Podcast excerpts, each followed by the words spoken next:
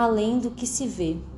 A violência física contra as mulheres está apoiada em outro tipo de abuso, mais tolerado culturalmente: a violência simbólica. Com menos frequência, as mulheres ainda convivem com expressões que criam uma separação discriminatória entre o papel masculino e o feminino. A crença que está por trás desses discursos tem como base diversos comportamentos do dia a dia. Essas atitudes escondem uma questão cultural muito forte que continua a moldar costumes e tradições familiares e, na mais visível de suas consequências, resultar em violência física. De acordo com Jackson Katz, educador e ativista norte-americano, em entrevista à revista brasileira Veja, em 10 de janeiro de 2016, o comportamento violento é ensinado por meio de informações passadas pela sociedade ou por um grupo que parecem autorizar ou naturalizar hábitos nocivos. Na prática, isso quer dizer que meninos criados em ambientes onde não há parceria ou respeito pela figura da menina provavelmente crescerão acreditando e agindo como se tivessem o direito de subjugar as mulheres. Questões simples do cotidiano, vivenciadas na infância, podem ensinar isso para garotos e garotas. Por exemplo, enquanto o menino brinca, a menina lava a louça. Enquanto ele assiste a TV, ela arruma o quarto. Essas atitudes vão definindo na mente das crianças quais são os papéis sociais que devem ser desempenhados por homens e mulheres.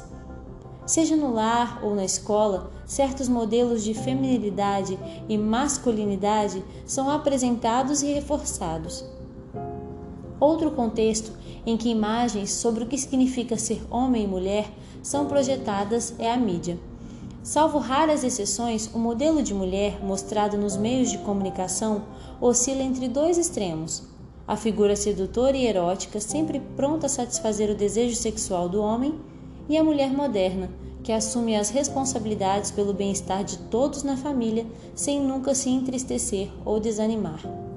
É a imagem da Amélia moderna numa referência à música brasileira da década de 1940, composta por Ataúfo Alves e Mário Lago, que fala de uma mulher cordata e serviçal.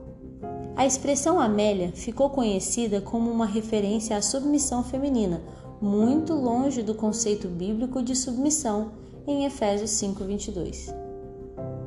Essa imagem feminina projetada no imaginário das pessoas por meio das letras das músicas, das fotografias nas revistas, das personagens em novelas ou dos programas de televisão é carregada de simbolismo e procura ensinar sobre valores que serão reproduzidos mais tarde nas práticas diárias dos casais, das famílias e nos relacionamentos. A mulher modelo, construída por essa cultura midiática, se parece com a boneca do amor, conforme definiu Edgar Morin, antropólogo e sociólogo francês, no seu livro Cultura de Massas no século XX, Neurose. Forense Universitária 1997. A mulher boneca é aquela que está sempre disponível, seja como objeto sexual ou para garantir o bem-estar da família. Isso tudo embalado no ideal de beleza desenhado e explorado pela publicidade.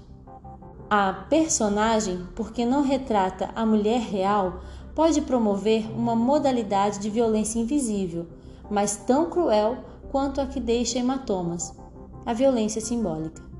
Esse tipo de violência serve de base para a agressão física. Quando o assunto é o abuso, a imagem de um grande iceberg ilustra bem a relação entre violência invisível e visível, tal qual essas montanhas de gelo que ficam à deriva no mar, com a maior parte de seu volume escondido abaixo da superfície da água, os tapas, chutes e empurrões são só a pontinha do problema são a expressão mais violenta de uma crença construída ao longo do tempo e naturalizada socialmente.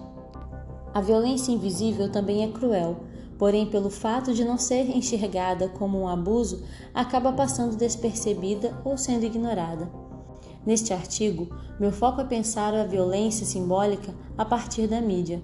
Na imagem distorcida que se projeta da mulher, ela costuma ser retratada de maneira objetificada, hipersexualizada, submissa e desprovida de inteligência.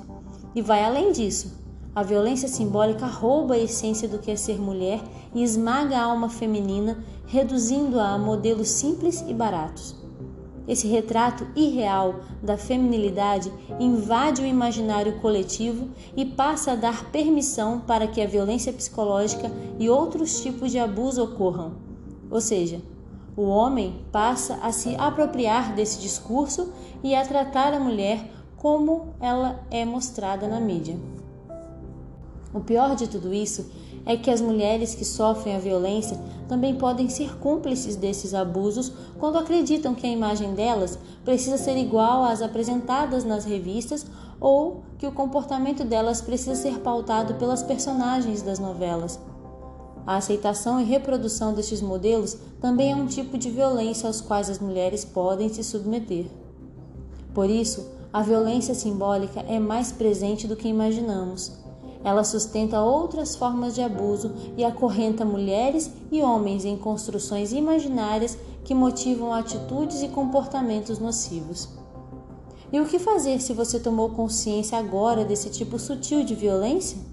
Primeiro, ficar alerta e observar o que está por trás de discursos, piadas ou falas.